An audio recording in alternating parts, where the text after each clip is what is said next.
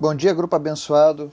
Hoje, dia 10 de julho de 2020, nós vamos continuando nossa saga em busca da sabedoria, a sabedoria que vem do alto. E para isso estamos lendo o livro de Provérbios durante o mês de julho. Hoje nós vamos ao capítulo 10. Precioso e rico em dicas de sabedoria. Antes da gente começar a nossa leitura, eu quero te convidar a orar juntamente conosco. Amém?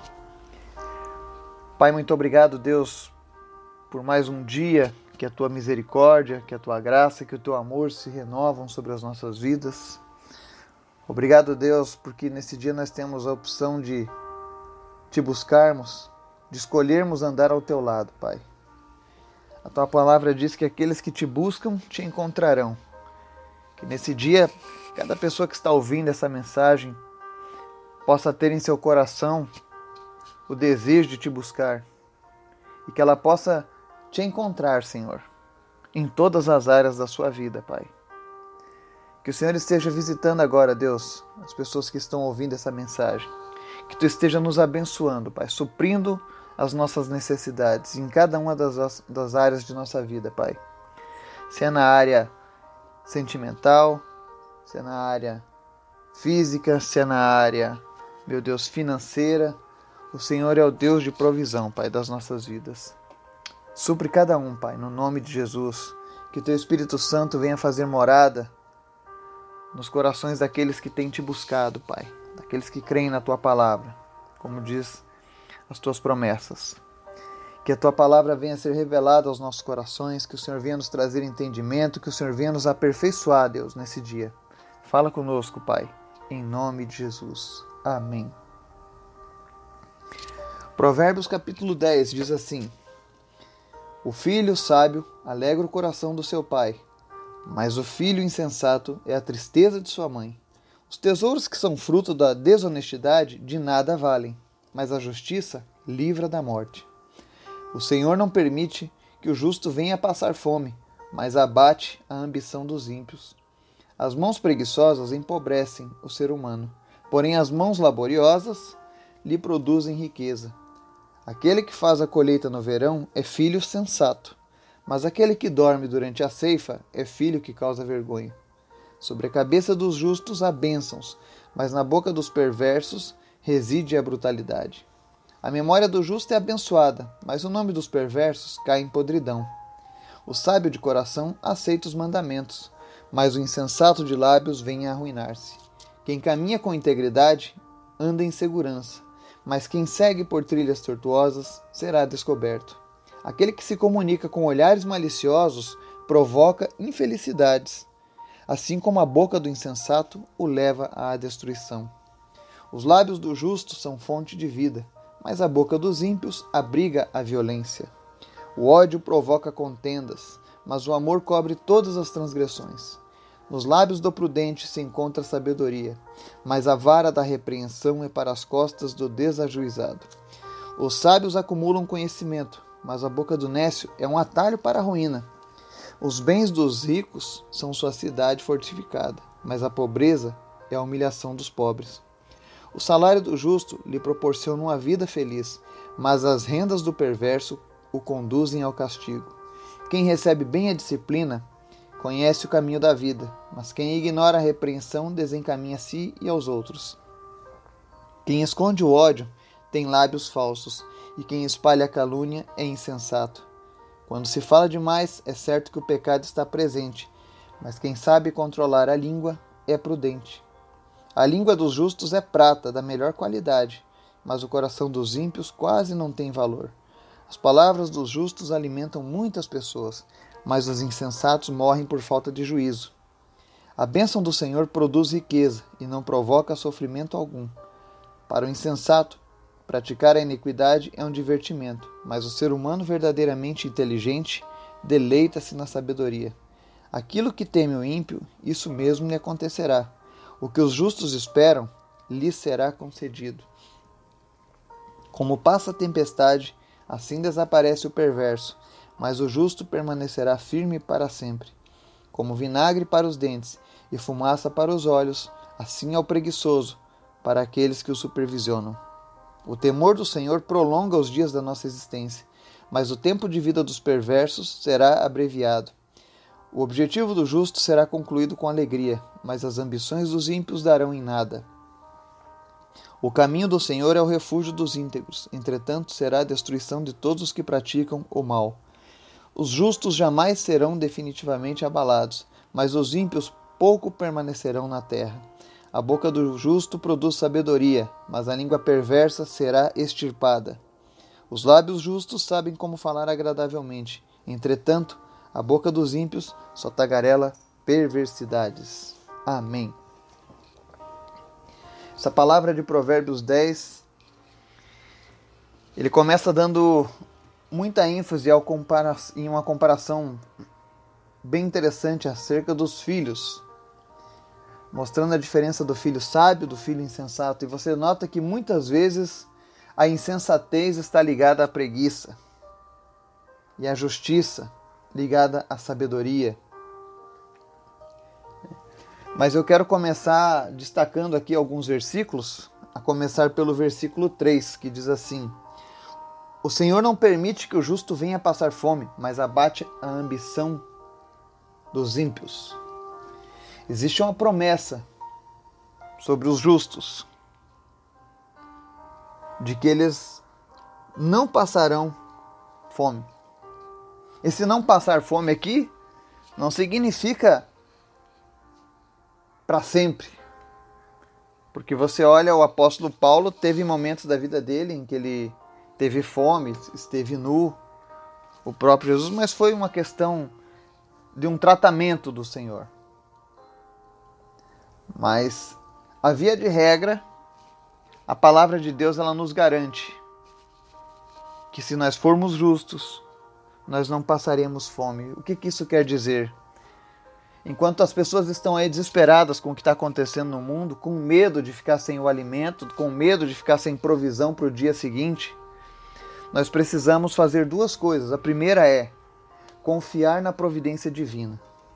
E na segunda, buscar andar em justiça para que aquela provisão divina também venha sobre nós. Eu sempre digo para as pessoas que Deus não está com as suas mãos é, é, amarradas para que Ele não possa tocar em nossas vidas. Mas as nossas decisões, a nossa forma de andar é quem define se Deus irá estar conosco ou se Ele vai estar com as mãos retidas.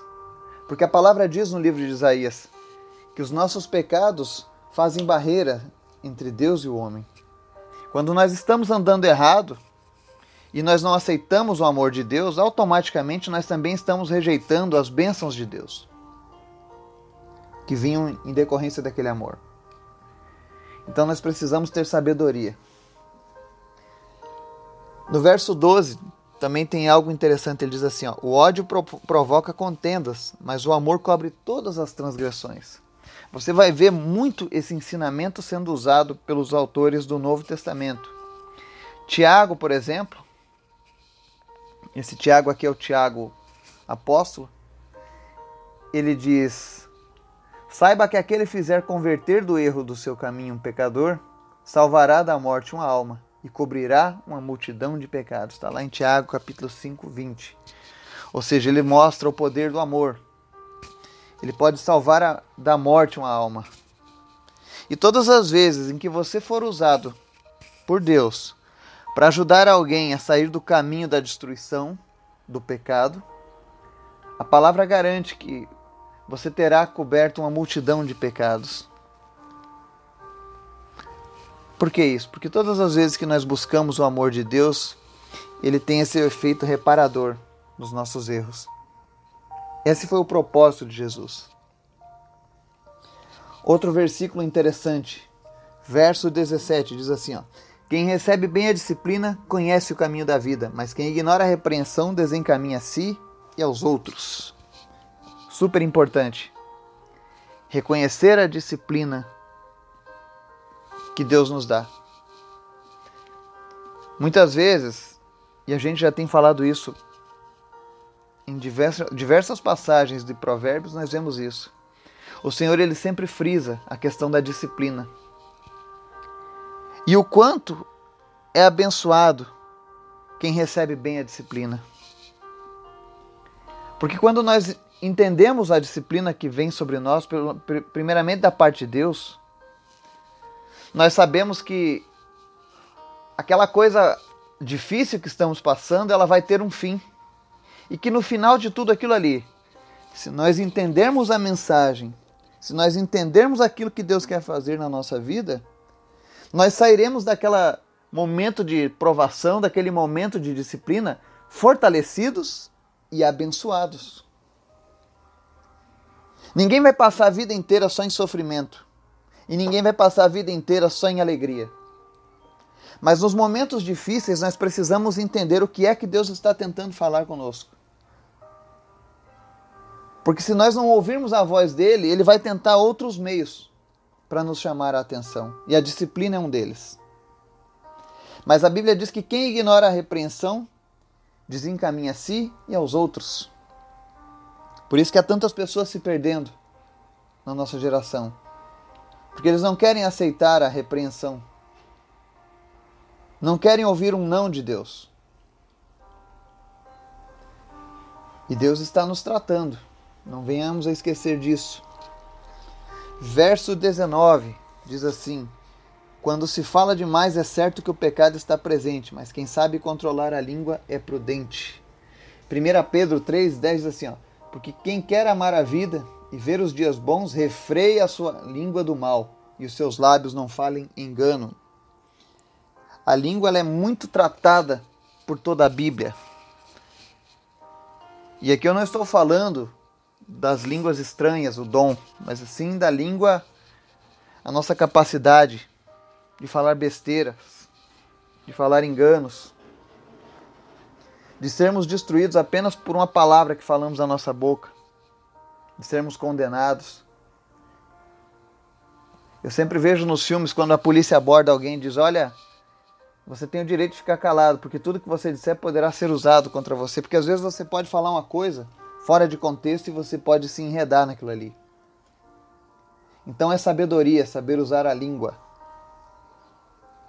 Um dia eu quero trazer um estudo sobre a língua, porque tem, tem muitas passagens do Novo Testamento que dão embasamento a um, um excelente estudo sobre a questão da língua. Mas por hora nós vamos ficar por aqui, que a língua precisa ser usada com juízo, com sensatez. Verso 22 também é um verso riquíssimo de Provérbios. Diz assim: A bênção do Senhor produz riqueza e não provoca sofrimento algum. Isso é muito interessante para a nossa vida também. Porque às vezes você, você é abençoado em alguma coisa e você tem dúvidas se aquilo ali foi algo do Senhor para a tua vida, se foi uma bênção de Deus ou se não foi. Como saber? Que foi uma bênção diretamente de Deus. Verifica se ela tem te trazido problemas. Quer ver um exemplo? A pessoa que queria muito um carro. E aí ela vai e ganha, sei lá, um sorteio do supermercado, alguma coisa, e ela ganhou um carro. E passado um tempo, aquele carro só dá problema nas peças, não funciona. Ela vive gastando com oficina, guincho, Toda hora aparece um problema diferente no carro e ela só se incomoda. Então pode ter certeza que isso não foi uma bênção proveniente de Deus. Porque todas as coisas que Deus nos dá são assim. Eu já tive uma bênção que não veio de Deus.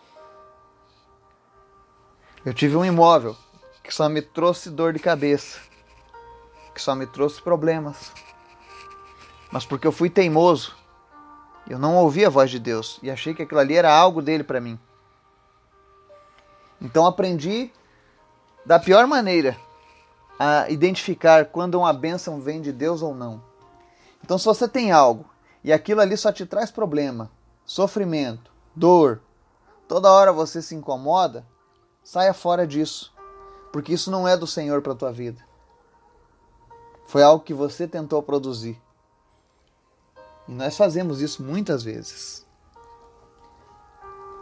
Verso 24 diz assim: Aquilo que teme o ímpio, isso mesmo lhe acontecerá.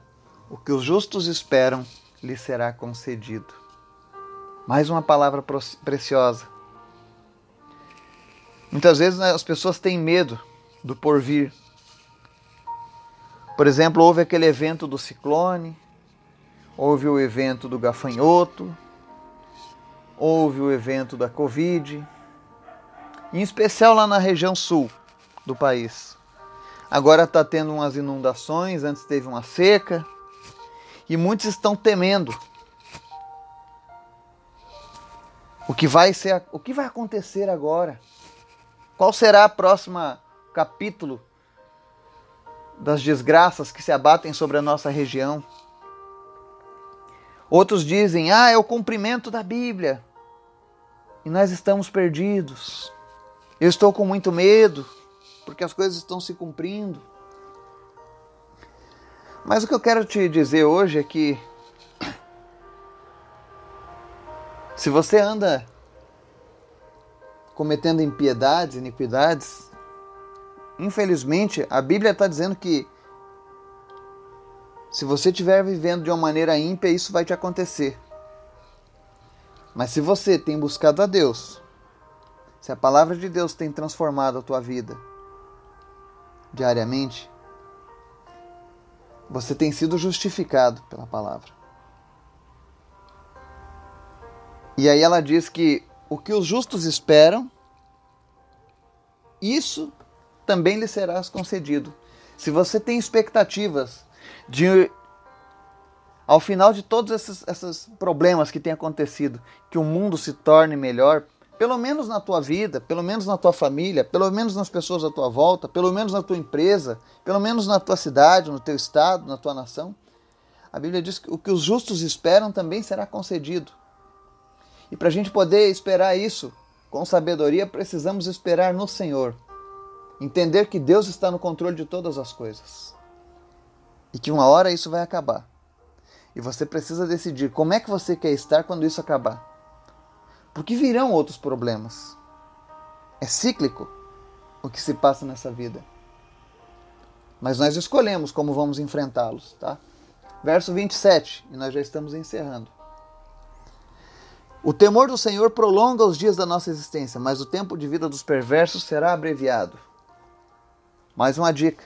Às vezes vocês, as pessoas perguntam: Ah, fulano morreu porque estava estabelecido o dia da morte. Olha, Deus tem presciência de todas as coisas. Mas ele é misericordioso com aqueles que buscam misericórdia. Então, se você teme ao Senhor, ou seja, se você tem obediência e respeito, reverência a Deus, você anda nos seus caminhos, você já se livra de muitas coisas erradas. Por exemplo, levar uma bala perdida num baile funk, de ser assassinado, né, dentro de um bar de vida noturna. Você provavelmente você não vai andar fazendo rachas com teu veículo, já está livrando um risco. Você não vai ser um bandido que assalta pessoas, né? Que promove o terror, que também tem uma grande chance de ser atingido por um tiro, ser morto pela polícia. Então, ou seja, quando nós tememos ao Senhor, nós prolongamos os nossos dias de que maneira? Evitando andar em coisas erradas, evitando participar de coisas que venham trazer risco às nossas vidas. Porque todas as vezes que a Bíblia nos alerta, todos os caminhos que a Bíblia nos ensina são caminhos de paz, são caminhos de vida. São caminhos que é aquela frase, sabe? É melhor a pessoa estar na igreja do que estar roubando, entende? Porque os caminhos que o Senhor oferece são caminhos que prolongam as nossas vidas. Ele nos ensina a evitar os vícios que podem destruir o nosso organismo, por exemplo. Tipo o vício da bebida, o vício das, das drogas, o vício do cigarro. todas essas coisas, independente de, de, de, de ensinamentos bíblicos ou não, são coisas que dominam o ser humano e que trazem a morte, porque destroem os nossos órgãos internos, destroem a morada do Espírito Santo. Então, são coisas que o Senhor ele a todo momento está trabalhando em nossas vidas. Para encerrar, verso 29 diz assim: O caminho do Senhor é o refúgio dos íntegros. Entretanto, será a destruição de todos os que praticam o mal. Você olha mais uma vez aqui, caminho está escrito em maiúsculo. E nós já entendemos que todas as vezes que isso acontece, ele está se referindo a Cristo. É uma cristofania, uma teofania. Então, Jesus ele tem uma palavra que diz lá em João 14, 6 assim: Disse-lhes Jesus: Eu sou o caminho, a verdade e a vida. Ninguém vem ao Pai senão por mim. Ou seja, Jesus várias vezes traz essa afirmação. Mas o que é interessante, o caminho do Senhor é o refúgio dos íntegros, ou seja, se você quer ter uma vida guardada por Deus, escolha o caminho de Deus. Qual é o caminho de Deus? Aquele que disse que era o caminho foi Jesus. Escolha Jesus na sua vida para que você possa estar sendo guardado por Deus. E ele diz: olha, aqueles que são íntegros buscam refúgio no caminho do Senhor. Ou seja, se você tem buscado Jesus na sua vida, você tem encontrado refúgio nele. E isso não é uma questão de religião, eu estou falando de Bíblia. Mas ela diz aqui também: entretanto, será a destruição de todos os que praticam o mal. Ou seja, existem pessoas que podem escolher não andar este caminho, que podem escolher não seguir este caminho. Mas a palavra diz que qualquer outro caminho que o homem escolha, que não seja o caminho do Senhor, será a destruição de todos os que praticam o mal. Ou seja, mais uma vez, a palavra de Deus ela nos alerta sobre as nossas escolhas, mas ela não nos obriga. Ela nos permite que venhamos a errar ou fazer outras escolhas, mas ela nos deixa claro. Depois não adianta nós achar, tentarmos achar culpados pelas escolhas erradas que fizemos na nossa vida. Porque nesse dia 10 de julho, por exemplo, o Senhor falou através da palavra dele às nossas vidas. Que Deus esteja te abençoando, te dando um dia maravilhoso. Que você possa ser guiado pelo Espírito Santo de Deus hoje para fazer as melhores escolhas. Que no findar deste dia você possa olhar para trás e ver a presença de Deus em tudo aquilo que você fez. Esse é o meu desejo para mim e para você que está nos ouvindo aqui nesse dia. Que o Senhor esteja nos abençoando em nome de Jesus. Amém.